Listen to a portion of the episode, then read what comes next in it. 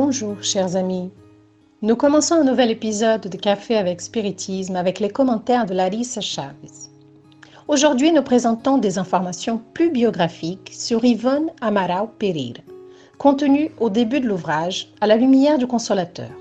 Titre original À luz do Consolador. Pas encore traduit en français. Et à partir du prochain épisode, nous entrerons dans les articles contenus dans le livre. À propos du livre Mémoire d'un suicidé, Yvonne dit J'étais encore dans ma jeunesse quand j'ai reçu l'ordre spirituel de me soumettre à l'esprit Camilo Castelo Branco et de recevoir de sa part un traité sur le suicide. J'avais apporté cette tâche lors de ma réincarnation, car moi aussi j'avais été suicidaire et j'avais besoin de racheter cette erreur. Et donc j'ai écrit Mémoire d'un suicidé en 1926, publié seulement dans sa première édition, 30 ans plus tard, c'est-à-dire au début de 1956. La première fois que je suis allée à la Fédération Spirit brésilienne, à la FEB, en amenant ce travail médiumnique, celui-ci n'a pas été reçu, ni même lu. C'était en 1944, et c'est lui qui m'a reçu en haut de l'escalier principal. Monsieur Manuel Quintan, à l'époque, était un des directeurs et examinateurs des œuvres littéraires qui étaient confiées à la FEB. Lorsque j'ai expliqué que j'apportais deux livres pour vérification par la Fédération, il s'agissait de Mémoire d'un suicidé et Amour et haine. Titre original Amour et odio. Pas encore traduit en français. Cet homme m'a interrompu en disant Non, non, non, non. Seuls les livres médiumniques de Chico Xavier entrent ici. Je suis très occupé. J'ai 200 livres à examiner et à traduire et je n'ai pas le temps de faire plus et il est retourné parler avec Dr Carlos Imbasaï, avec qui il s'était entretenu à mon arrivée. Moi, timide, provinciale, récemment arrivée à Rio de Janeiro, j'ai été choquée, effrayée. Le docteur Carlos Imbasaï, que je connaissais déjà et qui avait lu deux de mes ouvrages, est intervenu. J'ai lu un de ces ouvrages dont cette jeune femme vient de parler, Amour et haine. C'est du bon travail, tout comme les livres de Zilda Gama sont bien accueillis par le public, ceux de cette médium devraient l'être aussi.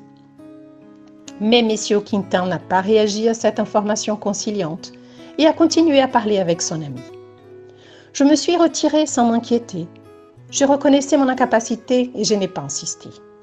En fait, je n'avais pas pu moi-même comprendre l'histoire de mémoire d'un suicidé. Je croyais qu'il s'agissait d'une grande mystification et je me suis tue.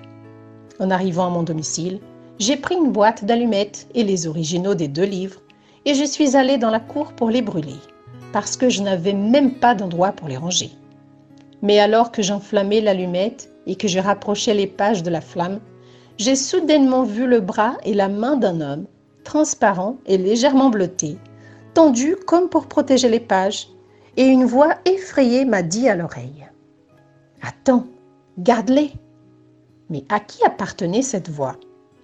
Mon cœur l'a reconnue comme étant une vibration de Bezerra de Menezes. J'ai obéi. J'ai gardé à nouveau les originaux. J'ai attendu. Ensuite, des épreuves terribles et des témoignages poignants me sont arrivés. J'ai souffert, j'ai lutté douloureusement. J'ai donné tous les témoignages que la loi de Dieu exigeait de ma force.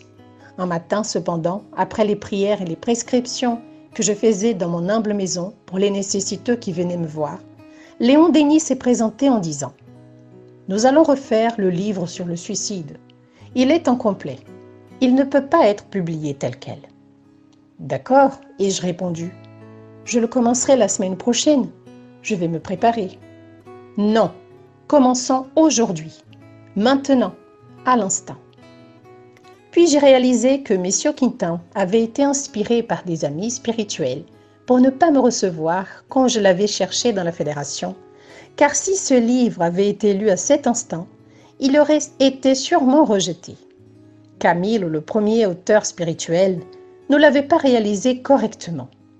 Il ne lui avait pas donné ce trait doctrinal nécessaire, trait qu'elle lui ensuite donné Léon Denis. Larissa continue. Écoutez mes amis, c'est l'un des passages de la vie d'Yvonne qui me parle le plus. Peut-être parce que j'ai besoin, j'ai bien conscience de ma propre fierté et que je sais qu'à sa place, je n'aurais pas pu donner le même témoignage d'humilité. Il était possible que la susceptibilité interfère avec les plans supérieurs, et l'histoire ne s'arrête pas là. Après avoir terminé le travail de polissage de la matière avec Léon Denis, Yvonne est retournée à la fédération avec l'ouvrage. Cette fois, elle a été très bien accueillie par Ventuil de Freitas, président de la FEB à cette époque. Et il a cordialement demandé à Yvonne d'apporter le document dactylographié. Malheureusement, Yvonne n'avait pas de machine à écrire. Sept ans plus tard, après avoir reçu la machine de son neveu et après avoir tapé tout l'ouvrage à la machine, Yvonne est retournée à la FEB pour le donner pour examen. C'est en 1956 que cette œuvre voit le jour, 30 ans après sa psychographie. Combien de leçons pouvons-nous tirer d'une telle situation, chers amis? De leçons d'humilité, de persévérance, de soumission à la volonté divine, d'acceptation des circonstances, de pardon. Nous avons observé à plusieurs reprises des dissensions et des critiques dures des travaux de telle ou telle institution. Tant d'énergie utilisée pour attaquer et juger. Yvonne n'était pas si loin de notre réalité évolutive. Elle n'avait pas le progrès intellectuel de Léon Denis, mais elle savait qu'elle était un instrument utile elle n'avait pas non plus le cœur aimant de baiser Adménèse, mais Yvonne s'est faite outil pour les travaux de guérison et de consolation de ce bienfaiteur. Yvonne a continué à servir sans compter le nombre de personnes aidées, ni attendre les applaudissements sur son chemin. Son phare était Jésus. Elle regardait devant elle sans perdre de vue ses propres fragilités. Yvonne a profité de chaque occasion pour guider, éclairer, consoler, élever. Même face aux noms, aux bureaucraties, aux outrages, elle a fait sa part sans perdre de temps et d'énergie à jeter des pierres au travail des autres.